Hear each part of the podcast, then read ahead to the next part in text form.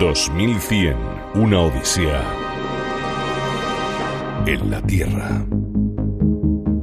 Muchos de los que están oyendo la radio ahora recuerdan que cuando éramos pequeños nos soltaban un sopapo en clase y además decían, la letra con sangre entra. Y había quien se lo creía, tanto y se lo tomaba literalmente. Ha habido casos de todo tipo, que ahora nos escandalizamos, pero eso ha ocurrido en nuestra historia. Sin embargo, los tiempos cambian, porque también nos decían que lo normal era, cuando estábamos en clase nos contaban, que lo normal era que, las, las basuras, los residuos, acabaran en el mar y ya está, y que no pasaba nada.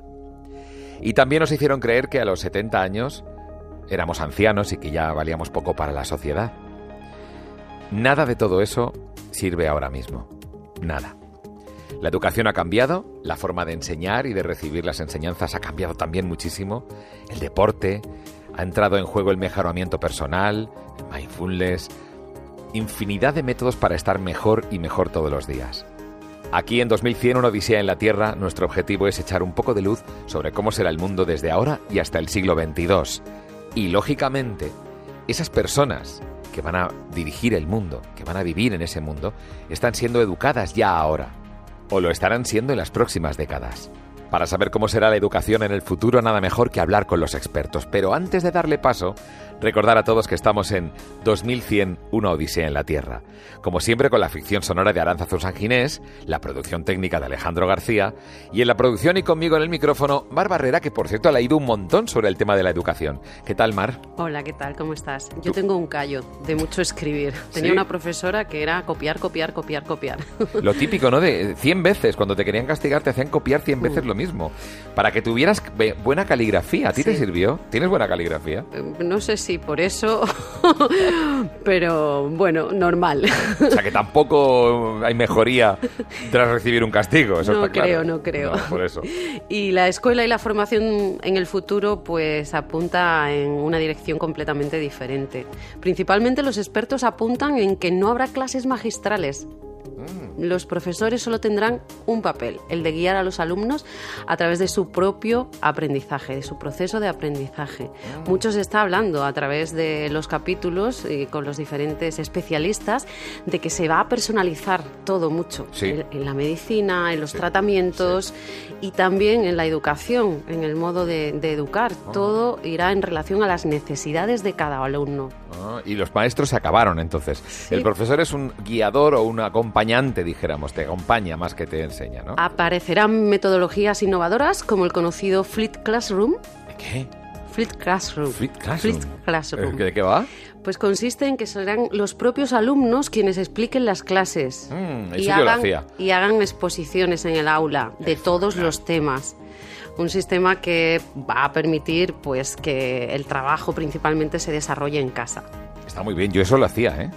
Yo antiguamente, claro, el de física me sacaba a mí. Dice, venga, este que siempre sabe de electrónica, cuando explicó la ley de Ohm, y yo era, yo la sé, yo la sé. Pero, pero de vez en cuando, ¿no? No, una vez, una vez y punto, digamos, no, no, por sistema. Que se va a ir hacia este método, ¿no? y bueno, como resultado también, mm, lo principal es que las relaciones sociales entre los alumnos y los niños también se van a reducir al máximo. Qué curioso. Y esto por las pandemias y demás, claro, porque ya llega esta y es posible que vengan más después. Y la principal fuente del saber estará en... Internet. Yes. Claro, la red, eh, sea Internet o como se llame en el futuro, pero en la conexión entre todos. Eso tiene pinta de ser muy cierto. Lo mejor será que le preguntemos a los expertos, así que vamos con ello. 2100, una odisea en la Tierra. Hace no demasiado tiempo tuve la suerte de entrevistar a alguien que me había dado una buena lección de algo que es importantísimo de cara al futuro. Eh, es el escritor de un libro que se llama Todo saldrá bien, 20 visiones positivas para afrontar el mundo después del COVID-19. Y está claro que los 80 años que nos separan de 2100 son 80 años que van a venir después de, o, durante el COVID-19, porque ya sabemos que, y según estamos hablando con algunos expertos, no solamente va a haber esta pandemia, sino que van a venir otras que no conocemos. Sí, sí, suena un poco alarmista, pero claro, lo importante aquí ya no es lo que pase, sino cómo nos tomamos lo que nos pasa. Francés Miralles, ¿qué tal? Muy buenas, pues yo creo que es más importante cómo nos tomamos lo que nos pasa, porque en cualquier situación como la crisis actual o otras que han habido, hay resultados muy diferentes según las personas. Entonces hay gente que ha hecho fortuna, hay gente que ha aprovechado para reinventarse, hay otros que se han quedado con los brazos cruzados esperando a que amainara el temporal. Entonces diría que de nuestra actitud depende de todo, como ya explicaba Víctor Frankl en El hombre en busca de sentido, que en un mismo campo de concentración, según las actitudes, algunos sobrevivían, unos encontraron un sentido, otros se dejaban morir, y lo mismo sucede en cualquier situación vital. Al final, lo que marca el resultado es que estamos dispuestos a hacer que dependa de nosotros. Claro, que, cuál es nuestra actitud ante lo que ocurre, está, está clarísimo. Pero la pregunta, Francés, es por qué eh, no, se, no, se enseña en los colegios actitud ante la vida. Entiendo que eso es una, una de las facetas de la ética que corresponde a, a, las familias, ¿no? Pero qué poco se educa en la actitud, ¿verdad? Sí, ese es un déficit que hay en nuestro país y quizás la única comunidad autónoma que está bien en ese sentido es Canarias, que tengo entendido que es la única que tiene la asignatura de inteligencia emocional en los institutos y en, en los colegios, ¿no? que es una habilidad tan necesaria o mucho más necesaria que otras que nos enseñan. ¿no? Y esta resiliencia, que es una palabra que se ha puesto mucho de moda y que es sobre todo en la situación actual, que es la capacidad de sobreponerse a las adversidades y no dejarse hundir por las circunstancias, se debería sin duda explicar y enseñar en, con ejercicios prácticos en las escuelas, pero aún estamos lejos de eso. Aún estamos lejos, pero esperamos que en estos próximos 80 años se acabe introduciendo, porque ¿hay algún país del mundo en el que te conste que también se trabaje? Bueno, eh, hay países que son modelos educativos muy admirados, como Finlandia, luego eh, hay diferentes métodos y, enfoques, ¿no? como el, Montessori de Italia.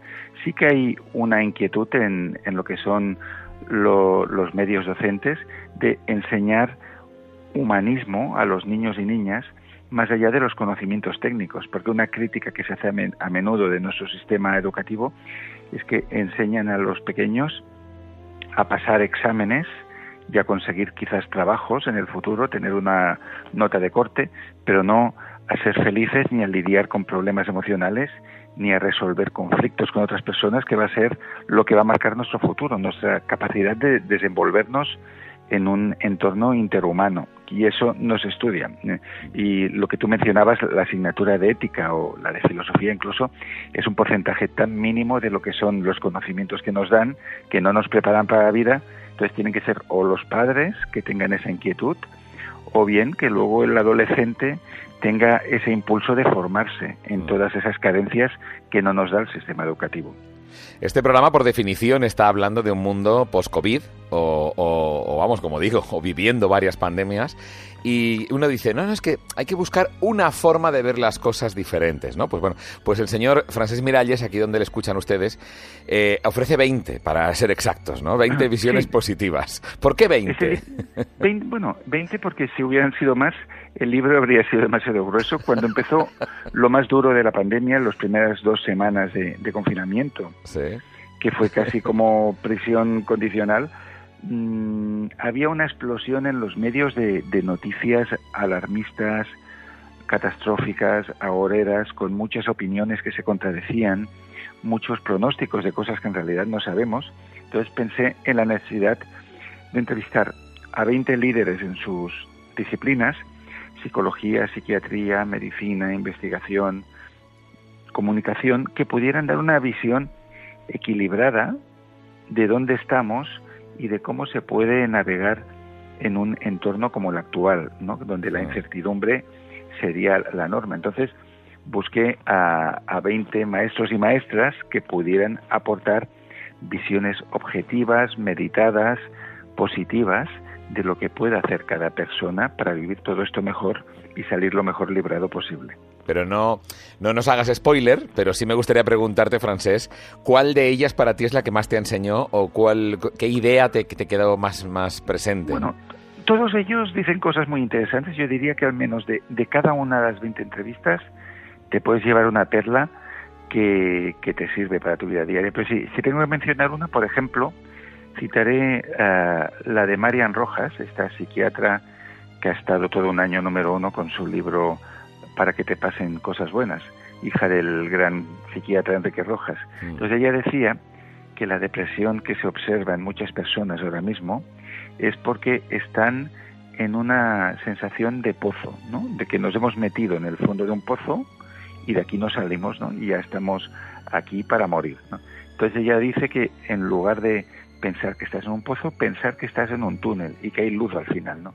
Y eso vale tanto para una crisis económica, que tiene una duración determinada, como para un momento de, de bajón personal o momento de alta dificultad por las circunstancias que uno vive, si tú te sientes en el centro del pozo y que tu vida ya va a ser siempre así, pues no te vas a mover para caminar hasta otro lado del Desde luego. Si tú sabes que hay luz al otro lado, pues ya te vuelves más proactivo y dices, bueno, no sé cuánto va a durar esto, pero Ah, como cantaba Manu Chao en uno de sus discos, Estación Esperanza vamos llegando.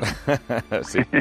Y además es práctico, es decir, el, enfoque que estamos hablando es un enfoque eminentemente práctico que nos puede ayudar a salir realmente. Sí, y luego hay una serie de herramientas que cada maestro y maestra da las suyas, por ejemplo el doctor Bolenches, que es un psicólogo y sexólogo senior que tiene muchísimos libros, ha dado muchas conferencias, él lo que ha observado en todos sus pacientes es mucha preocupación, que es lógica. Él dice, lo preocupante ahora sería no estar preocupado, porque entonces significaría que realmente eres insensible a la realidad, al sufrimiento de los demás, a gente que está sin trabajo, a personas que han perdido familiares. Pero entonces, al mismo tiempo nos da la receta, ¿no? Es decir, bueno, como la preocupación permanente tampoco te lleva a ningún sitio, es como entrar en una centrifugadora mental donde siempre hay las mismas ideas, la mejor eh, el mejor antídoto contra la preocupación es la ocupación. Entonces, si tú te mm. ocupas en cosas, aunque sea, por ejemplo, una persona que ha perdido su trabajo ahora mismo, ¿no?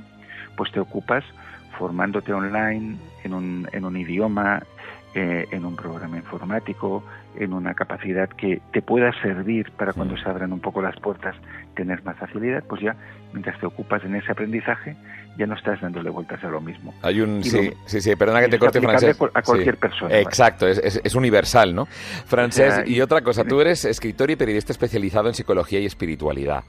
Teniendo en cuenta estas dos últimas palabras, ¿Cómo imaginas 2100 en cuanto a la psicología y en cuanto a la espiritualidad? Porque estamos viendo también que hay un resurgir de las religiones, pero sin embargo se ha diversificado mucho el campo espiritual, ¿no? A ver, yo creo que si el 2100 la humanidad sigue en el planeta, significará que ha habido una evolución espiritual, en el sentido que esto solo es sostenible si se producen cambios muy importantes a nivel individual, nacional y global. Mm, si el 2100 sigue habiendo una civilización humana, significará pues que ha habido ya un control de las energías, que se usan las energías renovables, que la demografía será más, más controlada también y que habremos cambiado hábitos a, a, una escala muy grande. En ese sentido, yo lo que creo en el momento actual sí que es cierto que hay un resurgir de las espiritualidades, porque cuando en toda en la historia siempre que han venido momentos de crisis, la gente se ha, refugiado en la religión, en las mm. creencias, ¿no? Mm. Ah, como no, no puedes comprender plenamente lo que está pasando, buscas una explicación más allá. Entonces sí que veremos un resurgir de la espiritualidad, del interés por las humanidades, por la psicología, por la automejora, porque cuando no puedes cambiar el mundo, mm, al menos de manera inmediata, solo puedes cambiarte a ti mismo. Entonces ahora hay mucha gente actualmente que están haciendo cursos, que están entrando en el mindfulness, que están practicando la meditación, que están ah, incluso con iniciativas solidarias, colaborando con fundaciones, con ONGs. Eh, es un gran momento para la solidaridad porque nos damos cuenta todos juntos de lo frágiles que somos, ¿no? Mm. Es como cuando antiguamente se refugiaba la gente en las iglesias. En los pueblos tienen esa fórmula, ¿no? Que es como el, el, pueblo y luego amurallada ya la parte de la iglesia que se metían dentro para, para aguantar el embiste del destino, ¿no? Pues más o menos estamos haciendo lo mismo, pero quizás con un, con un supermercado de creencias que nos da muchísimas más opciones. Un supermercado de creencias enorme, pero la pregunta es, ¿sustituirán eh, estas creencias a la religión? Estas creencias ya han sustituido a la religión, porque la religión es una de las creencias. De hecho, lo que pasa que es eh, compartida por mucha gente y muy institucionalizada. Pero digamos que el mismo papel que haría la religión católica, el Islam, el budismo o cualquier otra gran escuela de, pensamiento y de espiritualidad para otras personas puede ser el psicoanálisis, para otras personas puede ser el dinero, la religión del dinero, la gente que son brokers, que están todo el día mm. mirando los índices, lo que sube, lo que baja, los fondos, pues también le dan un tratamiento casi religioso todo esto. Para otras personas, la ayuda a la comunidad puede ser una religión. ¿no? Yo recuerdo haber conocido en la India a Vicente Ferrer, que era un ex jesuita que se casó y luego ya... Pero mm, para él su religión era la ayuda a la persona que tenía más cerca. Por lo tanto, es, este deseo de trascender siempre está presente en el ser humano y siempre necesitamos algo más de lo que tenemos eh, así por la mano. Por lo tanto, somos seres psicológicos, espirituales y trascendentes. Qué bueno. Me parece una excelente definición, una buena forma de acabar muy arriba, en este sentido, de acabar arriba esta, esta charla que estamos teniendo con Francés Miralles, que como siempre, pues eres bienvenido a esta antena y te agradezco un montón que te compartas un tiempo con nosotros. Muchísimas gracias. Y hasta muy pronto y, que todo salga bien para todos. Saldrá, saldrá, todo saldrá bien. He leído un libro que lo dice, ¿eh? o sea. Muchas gracias. Un abrazo muy fuerte. 2100, una odisea en la Tierra. Pues para hablar de educación y futuro, estoy pensando en alguien que a lo mejor ganó un gran premio, un premio, el premio Wilson en innovación educativa en 2015, por un, por un proyecto precisamente de investigación sobre gamificación eh, y que es actualmente el vicerrector de la investigación y de transferencia de la Universidad Internacional de Valencia. ¿Qué tal, eh, don José Martí Parreño? ¿Cómo estás? Muy bien, fenomenal. Pues así que te llevaste un premio por innovación educativa en 2015 por la gamificación. Y estamos hablando de hace cinco años. Pero, pero vamos, la gamificación te refieres efectivamente al uso de videojuegos para educar, ¿no? Correcto, correcto. Es verdad, la, gamificación se puede utilizar en muchos ámbitos, en, mucho, en muchos entornos, ¿no? Puede ser gamificación a lo mejor publicitaria, y hablaríamos de Advert Games, puede ser eh, gamificación en cualquier otro entorno, pero es verdad que tiene un sesgo importante eh, en, el área de educación, es decir, eh, donde empieza a surgir el término y donde desde luego se empieza, digamos, a, estudiar muy fuertemente es con sus aplicaciones educativas. Tú que has escrito tres libros sobre videojuegos, y conoces muy bien el tema. Eh, José, ¿realmente es una herramienta educativa potente el videojuego? Totalmente, totalmente. Es decir, em, desde los inicios o los primeros estudios, em, desde luego se pone de manifiesto em, una cosa, digamos, que es muy importante, y es decir, eh, el propio atractivo, el propio atractivo que tiene un videojuego de manera intrínseca, ¿no? Es decir, mm. un jugador juega eh, generalmente de manera voluntaria y, mm, con un interés intrínseco de entretenimiento, si eres capaz de llevarte eso a la educación, lo que puedes hacer es, eh, si lo haces bien, que materias que a lo mejor pueden resultar tediosas, monótonas, de otra manera, darle ese giro, digamos, de entretenimiento, mm, incrementar de alguna manera esa, esa implicación y, por supuesto, que, que el estudiante eh, pueda aprender de una manera más divertida, más entretenida. yo, yo, soy de la generación de la letra con sangre entra, como muchos de nuestros oyentes. Entonces, ¿ahora es la letra con videojuegos entra? Por supuesto, por supuesto. Es decir, a estas alturas ya hay em, muchas investigaciones que em, han, demostrado de alguna manera eh, las bondades, ¿no? Fíjate, en el peor de los casos, en el peor de los casos en el que cuando se han hecho estudios y el uso de un videojuego educativo frente a otras metodologías más tradicionales, como digo, aunque en el peor de los casos no incrementen el aprendizaje, por lo menos lo igualen, sea igual, lo que desde luego sí que demuestran es que el estudiante ha aprendido mm, de una manera más satisfactoria. Es decir, le ha gustado más cómo ha aprendido, tiene una actitud más positiva y eso desde luego en determinadas edades, eh, lo que tú dices, ¿no? El, el enfocar, digamos, el aprendizaje como algo entretenido y no casi como un castigo, ¿no? Eh, o digamos... Sí, sí, una, cosa forzada como nos hacían antes. Claro. Y el uso pues del memorismo, aquellos, aquellos ríos, eh, aquellas, aquellas eh, provincias, eh, aquellos aprendizajes De, de, Aquella lista de Reyes Godos. Los Reyes Godos, o sea, todo aquello realmente ahora lo plantas un videojuego y se lo aprenden mejor y más deprisa. Entonces, claro, yo estoy planteando entonces que el colegio del futuro no tiene por qué ser un espacio físico, y que es un espacio para jugar, entonces, es un, un, espacio en el que poder jugar para aprender, ¿no? Mm, yo creo desde luego que el, colegio del futuro desde luego puede ser un terreno, un, terreno maravilloso para el aprendizaje. Es decir, em, yo he visto eh, proyectos, ¿no? como por ejemplo los de eh, el aula de, HP, ¿no? Por, nombrar uno que, he visto, digamos, recientemente, em, eh, de, alguna manera cómo, mm, estimulan, digamos, visualmente y en, la iluminación y a todos los niveles eh, mm, que el alumno esté a gusto, si luego eso encima lo, lo, complementas con que los materiales de aprendizaje sean materiales interactivos, sean materiales que llamen la atención. Ahora recuerdo también, bueno, pues algunas de estas mesas interactivas que en su momento desde luego me dejó totalmente deslumbrado para, para eh, enseñar, digamos, eh, la interacción, digamos, de los colores, ¿no? Los colores luz y cómo funcionan.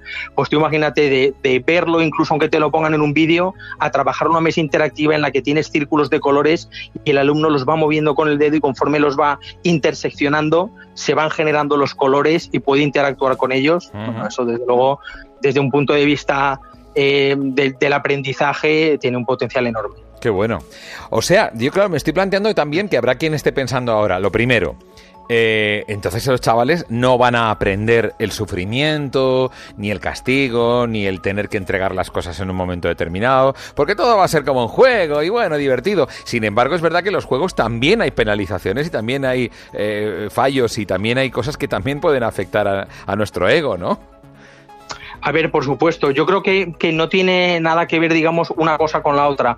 Aquí la diferencia, sobre todo con la gamificación, es introducir de alguna manera el, elemento lúdico en el aprendizaje. Mm, eso, eso no, no, quita para el mismo, digamos, nivel de exigencia, etcétera. Tú imagínate, por ejemplo, en, mi área que es el marketing o de los negocios, ¿no? Que mm, en vez de eh, evaluarte de alguna manera con un examen memorístico sobre lo que has tenido que aprender para llevar a un negocio, que te evalúen cuando a lo largo de a lo mejor tres meses has estado jugando un videojuego al que has tenido que aplicar toda tu estrategia, que ha ido generando interacciones y que resulta que a lo mejor la startup que has montado, pues al final, mm, eh, o la empresa que has montado, sale hacia adelante, ha conseguido financiación, tiene beneficios, es decir, em, eh, no, no, tiene nada que ver el nivel de exigencia con, digamos, el, medio a través del cual eh, realizas el aprendizaje. O sea, también hay ensayo-error y también hay refuerzos negativos dentro de un videojuego, ¿no? Refuerzos negativos, cosas que no, que no conviene hacer y que, que el, alumno aprende a no hacer, ¿no? También. Además, fíjate que eso es la clave de cualquier videojuego, ¿eh? el ensayo-error. Es decir, yo sé que esto funciona o no funciona. Eh, si hago esto, me matan y ya no puedo jugar y tengo que volver a empezar, o ya no, puedo continuar en este nivel. Eso es fundamental. Pues llevado al aprendizaje, lo mismo. Si, si de alguna manera tienes que aprender algo para, para superar em, de alguna manera esa barrera o ese nivel y el videojuego educativo de alguna manera te ha traído lo suficiente o tienes el suficiente interés, a ver, yo, yo recuerdo, fíjate, ahora te estoy hablando desde mi propia experiencia, ¿no? Pero yo recuerdo cuando pues tenía 14 y 15 años y a mí me, encantaban las aventuras gráficas. Em, había juegos que solo estaban en inglés y yo empecé a estudiar inglés porque si no sabía inglés no entendía muy bien lo que pasaba en el juego y no podía avanzar en el juego. Interesantísimo ejemplo, claro. La necesidad obliga, esto es así, claro. Claro. qué interesante. Oye, entonces a nivel, estamos hablando, pensando en chavales, ¿no? En chavales jóvenes, pero también estamos pensando también en personas mayores, porque cuando tú, por ejemplo, estás ya en una edad y estás aprendiendo una especialización, una carrera, un máster, algo ya más eh, profundo, algo más con un, un, grado de conocimiento importante, ¿también ahí es, es posible introducir la gamificación? Cuando estamos hablando de estudios ya muy, de muy alto nivel. Sí, por supuesto. Por supuesto, lo que sí que es cierto es que aquí hay que tener un poco de cuidado, porque mm, en, ese tipo de formación del que estás hablando, en ocasiones muchas veces lo que se han utilizado han sido simulaciones. Estoy pensando, por ejemplo, se han utilizado muchísimas simulaciones, por ejemplo, en el área de empresa, pero también en el área de salud. Es decir, que tú utilices una simulación que parece un videojuego es decir, que una simulación, por ejemplo, de, odontología, ¿no? Eh, para saber a lo mejor, eh, pues eso, eh, los contenidos de, la asignatura, etcétera, y que estás a lo mejor, bueno, pues en, esa sala con, con esa simulación, el hecho de que parezca un videojuego no significa que tenga las características de un videojuego y que entretenga Con lo cual yo creo que aquí sí que hay que mm, de alguna manera hacer una reflexión importante. Un videojuego, aunque sea educativo, tiene que ser entretenido, tiene que engancharte por el entretenimiento. Claro. Tienes que querer aprender porque mm, te está gustando y quieres seguir jugando y necesitas aprender lo que necesitas saber para seguir jugando. Estoy pensando en los simuladores de vuelo, por ejemplo, los pilotos, que lógicamente es un videojuego a lo bestia, ¿no? Un simulador de vuelo, eh, de los grandes, de los que utilizan reglamentariamente para poderse preparar para cuando ocurra una emergencia real, ¿no? Claro, totalmente. Lo que pasa es que, fíjate, un poco lo que te estaba comentando, cuando hablamos de estos simulador, simuladores tipo em, en estos entornos tridimensionales con la cabina, etcétera, si lo estamos utilizando de alguna manera solo para, para em, aprender a través de la simulación, nos quedamos en la simulación. Si eso nos lo llevamos a un contenido lúdico, es decir, si, si introducimos de alguna manera el, elemento lúdico, y esto tiene que ver mucho también con la competición, ¿no? Y con eh, alcanzar objetivos y con poder ah. subir niveles, etcétera. Es decir, mm, los videojuegos tradicionalmente, entre otras cosas, lo que, lo que buscan es el afán de superación y el que tú puedas ir avanzando niveles y puedas finalmente em, de alguna manera ser un maestro en el juego porque has terminado todos, todos los niveles, ¿no? Ahí es donde desde luego creo que hay que poner el foco en, en ese elemento de entretenimiento. O sea que, no solo aprendas, sino que disfrutes. O sea que si añadimos eh, efectivamente una puntuación y unos niveles a lo que es, por ejemplo, un simulador de vuelo de un Airbus, eh, seguramente los pilotos lo harán de mejor grado todavía. Y si entra la azafata y les ofrece eh, la comida, ya todavía tendrá un punto efectivamente más divertido de interacción. Claro, o, tú imagínate, o tú imagínate si el tema, digamos, de la gamificación, pues lo llevamos, digamos, a, un, a un tema, digamos, social, ¿no? En el que además tú puedas ver cómo lo están haciendo tus compañeros y que, pues no sé quién te ha, te ha adelantado en puntos. Y dices, bueno, pues eh, mañana voy a realizar otra sesión porque voy a ver si supero yo los puntos. O esto que no lo he hecho bien, perfecto del todo, voy a ver si consigo. Eh, yo te lo digo porque el tema de la gamificación nos está llegando a todos, a todos los extremos como no te lo puedes ni imaginar. Es decir, yo por ejemplo que soy no solo profesor sino investigador, hay, hay, una, hay una red de investigadores que se llama ResearchGate, que es de alguna manera el Facebook de los investigadores, por decir algo, ¿no? bueno. está, está totalmente gamificado, es decir, tú tienes estadísticas para ver cuál es tu, tu puntuación, es decir, cuál es el índice que tienes, cómo estás con respecto al resto de investigadores, el número de publicaciones que tienes, eh, está generando de alguna manera una locura, digamos, de, lucha contigo mismo a ver si puedes aumentar la puntuación y aumentar, está llegando a todos los niveles. Pues eh, José Martí Parreño, muchísimas gracias. Educador, eh, doctor en marketing, experto y vicerrector de investigación y transferencia de la Universidad Internacional de Valencia. Muchísimas gracias. Muchísimas gracias a ti, Juanma. Ha sido un placer. Como siempre. Si es que es un placer hablar contigo. 2100. Una odisea en la Tierra. Cuando se trata de imaginar el futuro, todos hemos sido niños. Y todos hemos sido un niño que imaginaba y que soñaba con respecto a cómo sería el futuro. Yo recuerdo que fantaseaba con visitas a otros planetas y la Luna, bueno, la Luna era el sitio de veraneo favorito. ya sería una cosa como diciendo, voy a la Luna como quien va aquí al lado. Pero no, la realidad ha sido diferente. Pero qué capacidad más bonita teníamos cuando éramos pequeños para imaginar sin los límites que nos impone la lógica, la experiencia o incluso el pesimismo. Qué bueno es tener a un chaval de apenas nueve años que se llama Alex Ortega.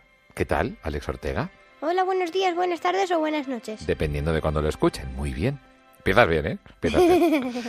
Alex Ortega tiene nueve años y él también imagina el futuro sin los límites de los que lo vamos a mediatizar por la lógica o por el pesimismo. Por ejemplo, hoy estamos hablando de educación. Bueno. y, del colegio. Querido Peque, tú que has tenido clases virtuales y has estado en el confinamiento, has dado, has tenido clases a través de internet, ¿no? Bueno, a ver, en realidad me mandan por email los deberes. Exacto. Y solamente hemos hecho dos videollamadas. Vale. En todo tres meses. Pero hay otros colegios que sí han tenido más. ¿Tú has sí, tenido han dos? tenido, ah. como por ejemplo, todos los meses. Mm, una videollamada de horas. De horas. En este caso, tú hacías los deberes por email. Sí. Y los enviabas a la profe y te los corregía. Sí. Y tú tenías que aprender igualmente a cómo resolver esos ejercicios, con lo cual conseguías aprender. Claro. Aunque no estuvieras en clase. Sí. ¿Y, hablabas con los amigos entonces por videoconferencia? Eh, muy pocas veces. Vaya. Hicimos como seis veces. ¿Seis veces videoconferencia entre los amigos? Sí. Mm. Seis veces. ¿Y te gustaba hablar con ellos? Sí, ¿no? Era muy divertido. Sí. y como estaba en el campo, no había aplausos. Estamos en mitad de la nada. ¿Aplausos de los de las ocho? Sí, los de las ocho. Claro. Y entonces hacíamos una videoconferencia a las 7, no, a las 8 menos 20 y hablábamos 20 minutos y decían a la de una, a la de dos y a la de tres. Y empezaban a aplaudir. y se oía de fondo, ¿no? Qué bueno. Oye, Alex, y entrando ya en materia, ¿tú cómo te imaginas que será el colegio en el futuro? Bueno, a ver, eh, habrá opciones. Estar en la clase o estar en, por ejemplo, te sientas en el sofá y hay un holograma ¿no? Que, que hace como si estuvieses en tu casa y el colegio a la vez. Ah. tu clase o lo, con un holograma, ah. ¿no? Y así al mismo tiempo estás en tu casa. Ya entiendo. O sea, no hace falta desplazarse físicamente al colegio, mm. sino que desde tu casa puedes estar o tener la sensación de estar y dar la impresión de estar gracias a un holograma. Sí, un holograma y además si tú ah. hablas ellos te escuchan. Sí, sí, claro, claro, igual. Eso no, no es un holograma, está claro. Em, ¿y, los libros? Ah, los libros. El tema de los libros está, es una pantalla en, en la mesa. ¿En la propia mesa? Sí. Ah. Que mm, tú dices, mm, pone lección tal. Entonces, tú la buscas, lección, por ejemplo, 5. Ya, tema 5, lo que sea. y de pronto te aparece de la en página la tal. Tal cual. Entonces le das y aparece. En la mesa. En la mesa. Proyectado. ¿Y cómo será los estudios de, las universidades? O sea, eso es el colegio. Pero luego las universidades ya, cuando ya aprendes un oficio o cuando tienes una formación profesional, a la hora de incorporarse al mundo del trabajo, ¿cómo imaginas que lo van a hacer los alumnos? Pues sin hologramas. Sin hologramas. Estar ahí. Ahí, tiene que ser físicamente. Sí, físicamente. Ahí sí. Está bien. Muchas gracias, Alex Ortega. Muchas gracias, papá. 2100, una odisea en la Tierra. Estamos tratando de averiguar y poner un poquito de luz en cómo será el futuro eh, de la educación, de las escuelas, imaginar cómo será el aprender, el aprendizaje, si va a ser solamente para, niños, si los mayores estarán en continuo aprendizaje, qué métodos utilizarán, qué va a impulsar precisamente a los niños o a los mayores a aprender en estos 80 años que nos separan hasta el siglo XXII. Y se me ha ocurrido invitar a un catedrático de la Universidad Nebrija, que también es el director del Centro de Ciencia Cognitiva C3. Es neurocientífico, psicólogo experimental, y él estudia la mente humana desde una perspectiva realmente científica. Y ahí trata de trasladar los conocimientos que vienen desde la neurociencia cognitiva a lo que es la sociedad. Así que creo que es la mejor persona que podemos tener ahora con nosotros y se llama John Andoni. Hola John, ¿cómo estás? Hola, ¿qué tal? Oye, yo te agradezco mucho porque sé que es complicado, eh, bueno, sacaros de las vacaciones a todos y estar con nosotros, así que de verdad que sé que hacéis este esfuerzo con un amplio interés divulgador, así que muchas gracias. Un placer, un placer. Oye, John, entonces, eh, en el futuro, eh, ¿cómo imaginamos la escuela? Porque sabemos que venimos de un memorismo, sabemos, de, sabemos que venimos de una imposición, de un respeto a unas reglas estrictas, que al menos es lo que recordamos todos como lo que era la escuela, ¿no? Eso parece que se va diluyendo cada vez más, ¿verdad? Pues sí, especialmente en este tiempo post-COVID, o bueno, todavía dentro de, la turbulencia de, la pandemia, lo que hemos aprendido es que la educación puede ser completamente diferente, de que, de que se pueden hacer cosas fuera del aula, de que realmente podemos ayudar a los niños, a las personas, a desarrollarse eh, sin una presencialidad eh, tan formativa y basándonos un poco más en el concepto antiguo de, educar, entendido como exducere, que significa sacar de dentro hacia afuera, es decir, mm. buscar dentro del niño su interés, su creatividad, su curiosidad y que desde ahí se pueda crear un aprendizaje. Es verdad que hemos vivido de espaldas en el... Bueno, yo no he sido profesor, bueno, sí, de profesor, pero de universidad ya, con niños formaditos. Pero quiero decir que, que el, vamos, la comunidad educativa ha vivido muchísimos años de espaldas a cómo es el niño y cómo es cada niño, ¿verdad?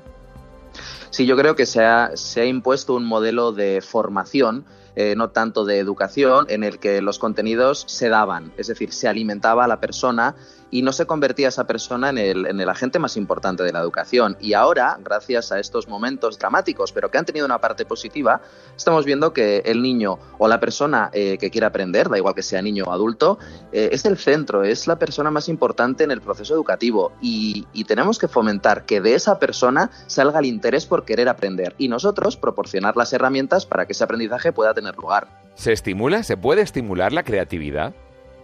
Sin duda, sin duda. Lo que tenemos que hacer es fomentar que esa creatividad eh, dé lugar a la motivación para aprender. Eh, lo que tenemos que hacer es que la creatividad y la curiosidad vayan de la mano para fomentar el aprendizaje. Eh, al final lo que tenemos que entender es que una persona aprende cuando tiene una necesidad, una querencia por aprender, no cuando yo le doy de comer, porque igual en ese momento no tiene hambre por aprender. En mi clase había 40 niños y nos tocaba lo mismo todos los días. Era prácticamente a todos igual, por supuesto, y siempre había uno que tiraba más, otro menos, y era sorprendente cómo veía chicos extremadamente inteligentes en unas materias que en otras, desde luego, suspendían enormemente y, me, llamaba mucho eso la atención. están eh, ya mm, fuera de, la perspectiva de la educación las aulas masificadas, ¿verdad? Bueno, seguimos hablando de unos números muy grandes, seguimos hablando de 20, 25, 30 personas dentro de un aula eh, que es difícil de gestionar porque cada niño, cada niña tiene un ritmo de aprendizaje completamente diferente y es muy difícil que un único maestro o maestra responda a esas necesidades.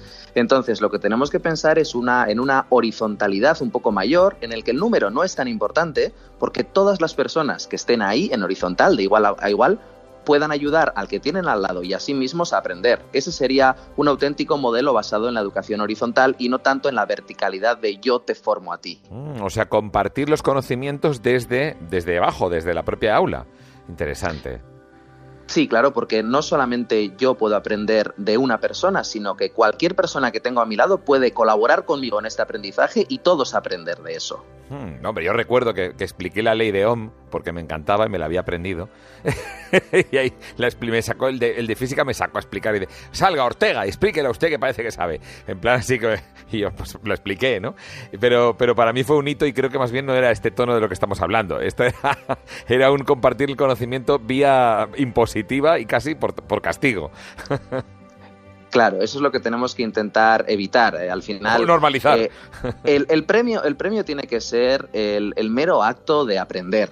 El acto educativo tiene que ser un, disfrute general, pero no solamente para el que entendemos como maestro o maestra, sino también para el alumno. Mm. y entender que en el fondo exponer, contar a los demás, hacer lo que estamos haciendo ahora, que es conversar, tiene que ser un acto natural y no algo tan extraño que parece que solo nos encontramos cuando salimos al mundo profesional. Esto se tiene que trabajar desde el principio, la comunicación, la conversación, el diálogo, el comentar lo que yo sé y compartir conocimientos. Porque luego se van a encontrar que tienen que hacer exposiciones a su jefe, a un cliente, en público y no tienen esa formación, esa preparación.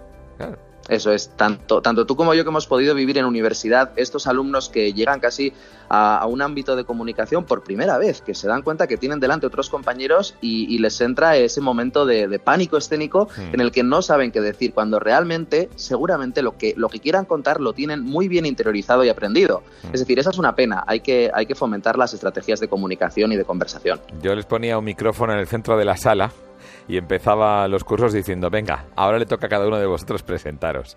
Y nadie se olvida de ese momento, porque es un momento en el que realmente no se han encontrado antes en muchas ocasiones, ¿no? Y menos hablando de sí mismo, ¿eh? Y menos hablando de sí mismos. La pena es que esto ocurra a los 18 o 19 años. Esto tendría que ocurrir desde el principio y entonces no lo recordaríamos como un momento dramático, sino que sería parte natural del aprendizaje. Es decir, el mm. compartir conocimientos y el luchar juntos por descubrir cosas nuevas tiene que ser la educación nueva, la educación del ya. Oye, Johnny, ¿cómo se llega a esa personalización? Porque claro, como tú decías, hay varios ritmos. Pero claro, también es verdad que las edades se van cumpliendo, los años se van cumpliendo, los plazos van pasando y la persona, como no progrese, se va a tener que quedar atrás. ¿Cómo se puede llegar a esa personalización del aprendizaje?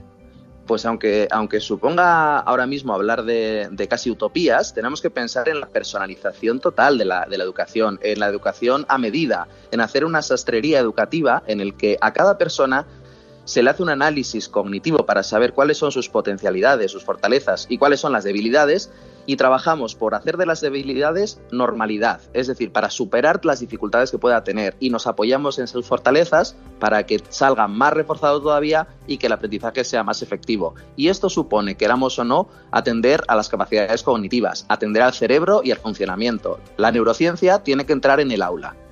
Bueno, antes de despedirme, John Andoni, eh, me gustaría que hablaras de un, de un proyecto precioso que precisamente va en ese sentido, en el sentido de saber cómo pensamos y qué, qué sabemos, ¿no? Eh, o sea, saber qué sabemos, ¿verdad? ¿Cómo se llama el proyecto?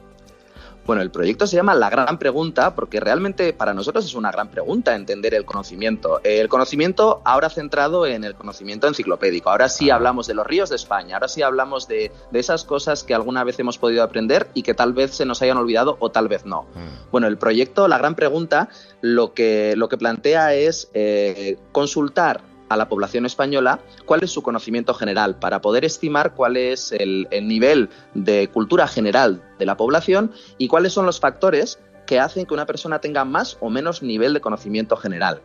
Ya, pero esto no es un examen, ni va a clase, ni te van a dar bonos por saber mucho. Pero es entretenidísimo, a mí me encanta el recorrer estas preguntas porque dices, anda, si esto yo lo sabía y no me acuerdo, o esto me lo he sabido, fíjate y todavía lo tengo en la memoria. A mí me gusta mucho, la verdad. ¿Lleváis cuántas partidas lleváis?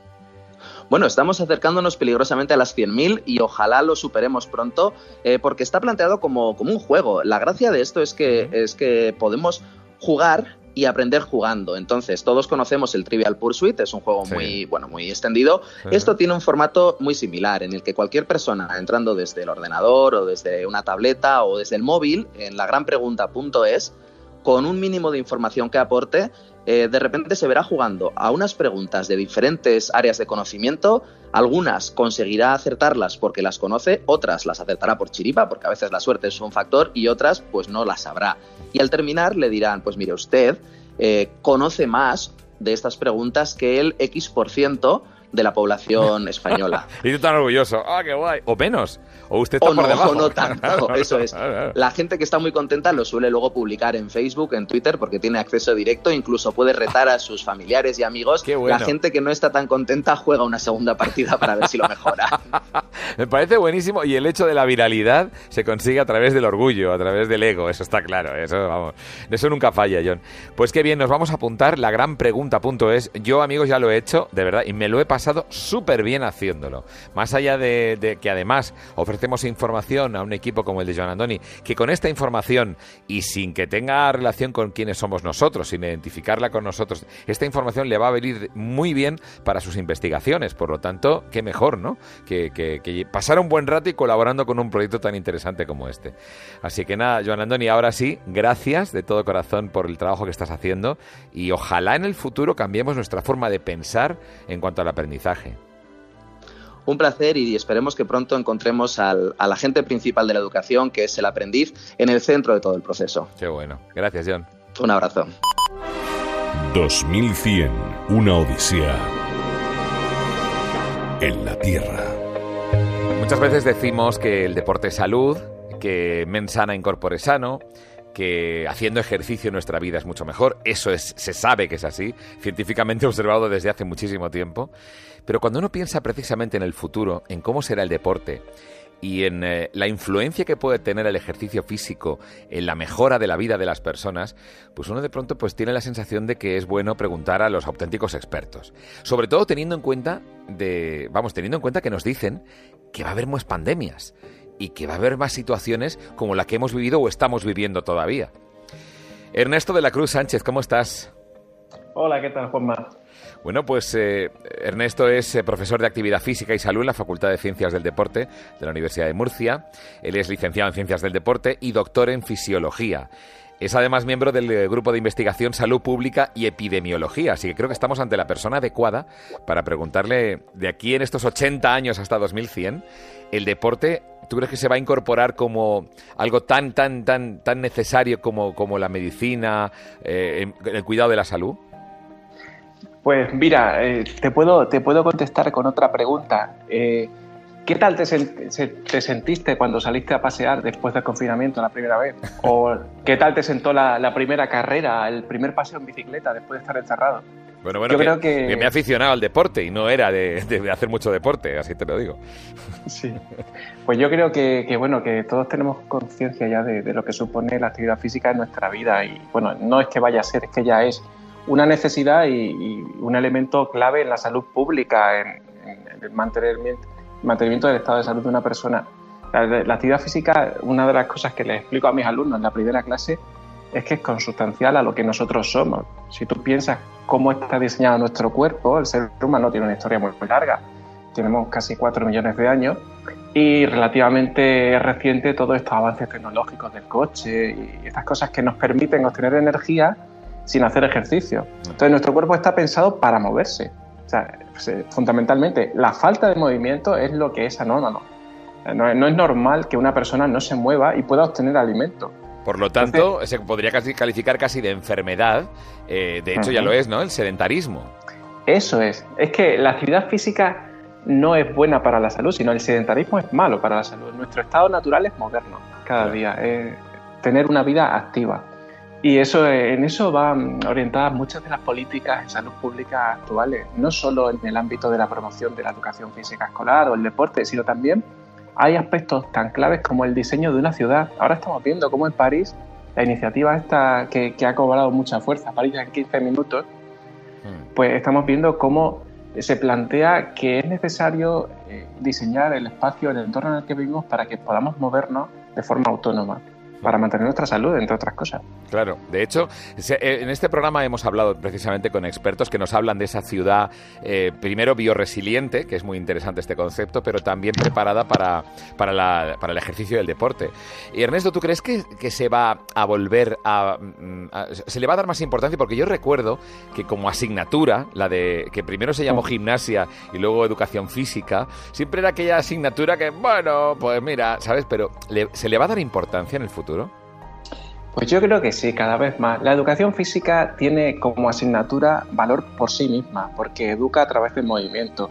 Hay mucha gente, hay muchos compañeros, y alguno me puede reír por lo que voy a decir, eh, que solo lo plantean como algo relacionado con la salud infantil o, durante el desarrollo de las primeras etapas de la vida. Pero yo creo que es un error. La educación física tiene valor per se, ¿vale? Es cierto que una persona que participa en, educación física, que tiene buenas clases de educación física, será físicamente más activo, tendrá más ganas de moverse, más motivación por el deporte. Pero la educación física es muy importante porque aúna algo tan consustancial a nuestra, nuestra forma de ser como es el movimiento al aprendizaje. Entonces hay que darle ese valor a la educación física, no solo eh, el, que, eh, el que se le pueda añadir por, por, la protección de la salud, sino también por el valor que tiene como asignatura. Dicho esto, yo creo que cada vez la gente es más consciente de la importancia de, que supone el mantener un estilo de vida activo y que desde las primeras etapas de la vida es necesario mantenerse activo. Claro, si tu cerebro no está oxigenado, difícilmente entrarán las matemáticas. Esto es así, ¿no?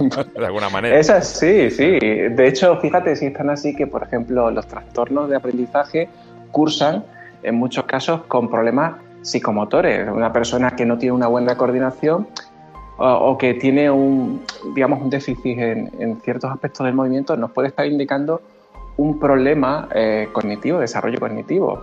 Eh, entonces, digamos que el movimiento facilita el aprendizaje y hace que, que uno pueda aprender mejor.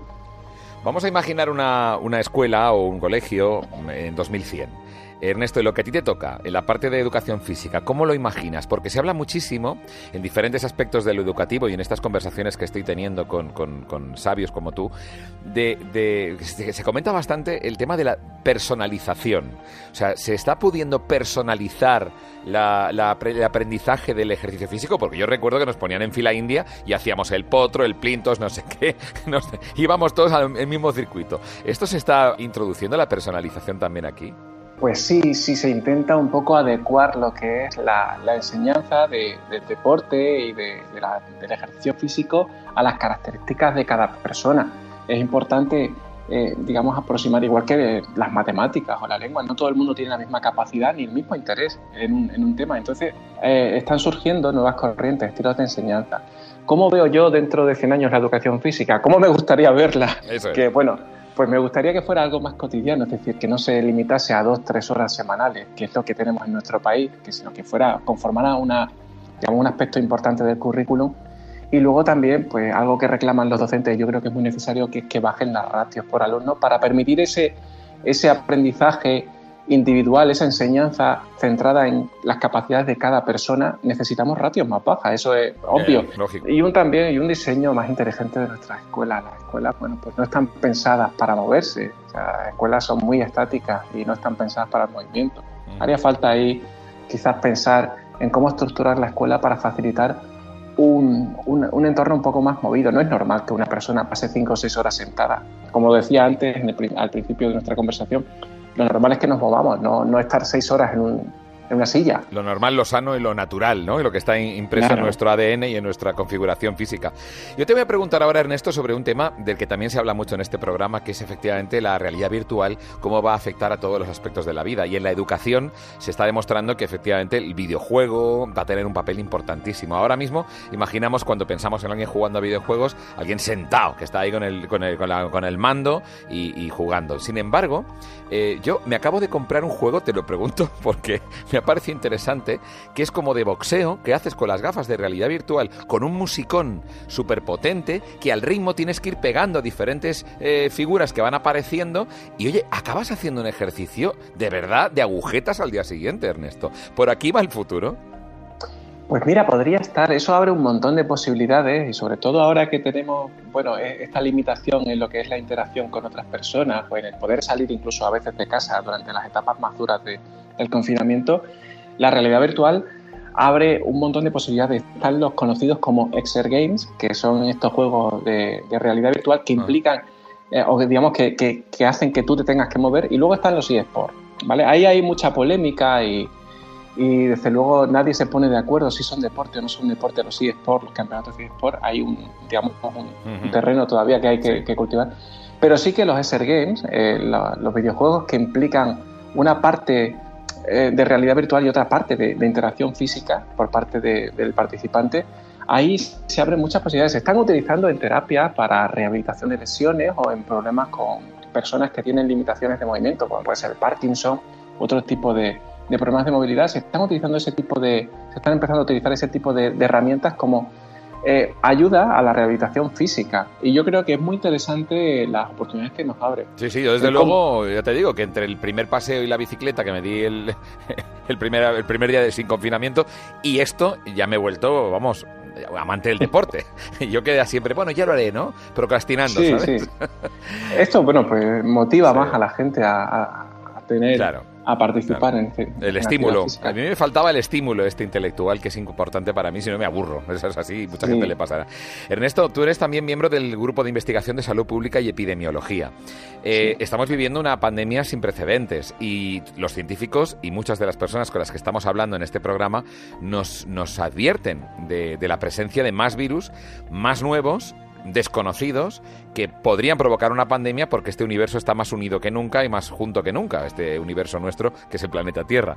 Em, eh, se, prevé que efectivamente vaya a haber más pandemias, por lo tanto, la, la, salud física y el ejercicio físico va a tener que adaptarse un poco a ese, a ese tipo de embistes, ¿no?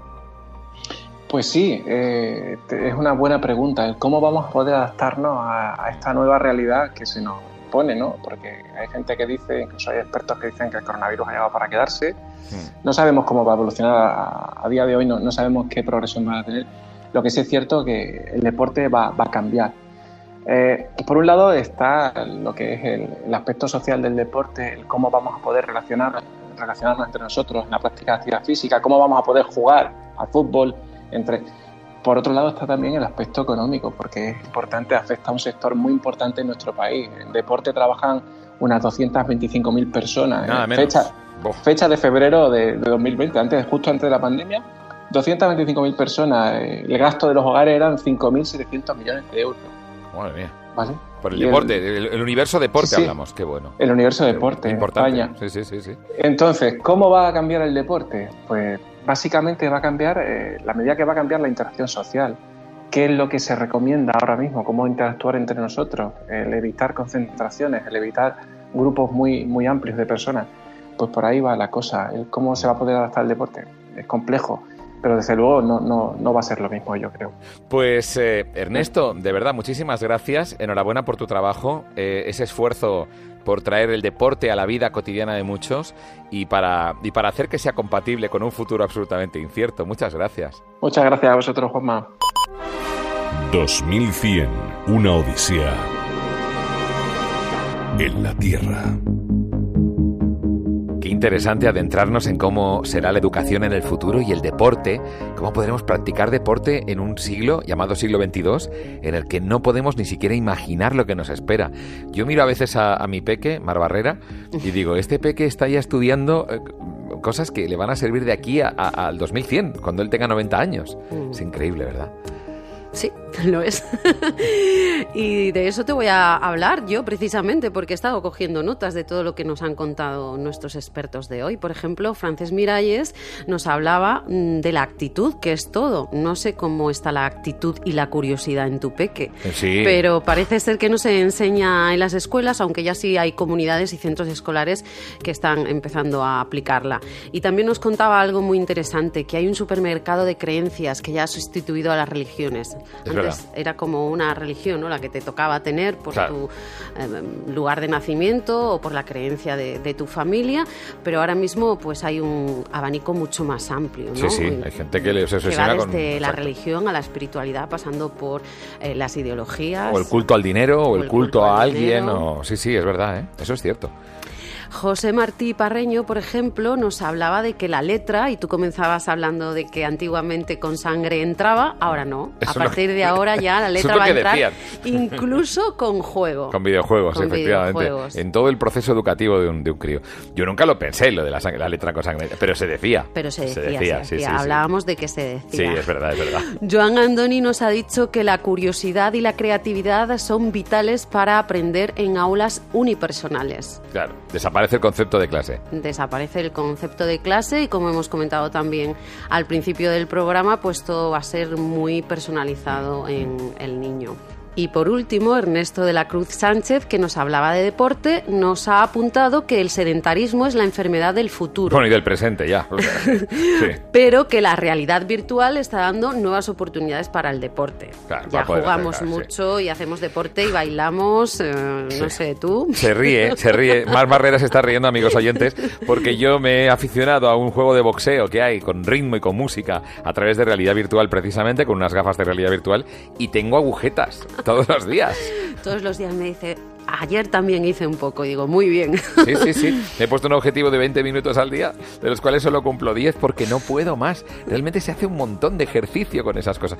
De hecho, hay una advertencia al principio de ese juego y de otros que tienen que ver con el fitness que te dice, cuidado, que esto es un ejercicio intenso. Claro. O sea, no te creas tú que puedes estar media hora jugando a esto. Mm. Yo, a los 10 minutos digo, no puedo con mi alma. Por Ve acorde con tu condición física y un poco sí, ¿no? a, lo practicante o no que seas de sí, deportes. Estoy ya, vamos, molido. Bueno, pues es un excelente paseo que nos hemos dado por el, por el futuro, por el futuro y la educación del futuro, el deporte en el futuro. Y qué bueno será ahora echar mano de la imaginación, de la creatividad de la que hablábamos antes, para escuchar cómo será el futuro según Aranzazo Sanginés. Notas para un posible artículo. Después de años de duro trabajo, he conseguido confirmar una hipótesis que no estoy segura de querer compartir. La hipótesis es la siguiente. La historia es periódica y si una sabe, como yo lo sé hacer ahora, manejar adecuadamente el Big Data, se pueden establecer ciclos y predecir el futuro. A distintas escalas. No estoy hablando solo de grandes acontecimientos, sino, sino de pequeñas cosas, de vivencias personales en definitiva, lo que estoy diciendo, lo que he descubierto, es que somos mucho menos libres de lo que pensábamos. En unos minutos llamarán a mi puerta. Será mi pareja. Me dirá que le ha ocurrido algo extraordinario, que va a iniciar un proyecto. Yo le preguntaré qué quiere beber. Él me dirá, contra todo pronóstico, que agua. Yo sé que ese proyecto extraordinario en el que se va a embarcar va a salir mal. Pero también sé que el siguiente en el que se embarque será todo un éxito. Lo he visto en los datos. Si él supiera esto, todo su esfuerzo dejaría de tener sentido. Él dejaría de ser él para ser consciente de que es una línea en mi archivo de datos. Y ese saber qué marca la diferencia. Precisamente lo que me ocurre a mí. Yo soy una línea en un archivo de datos. Y ahora, ¿qué es lo que debo hacer? ¿Publicar ese artículo o borrar todo lo que he descubierto en estos años? 2100, una odisea en la Tierra.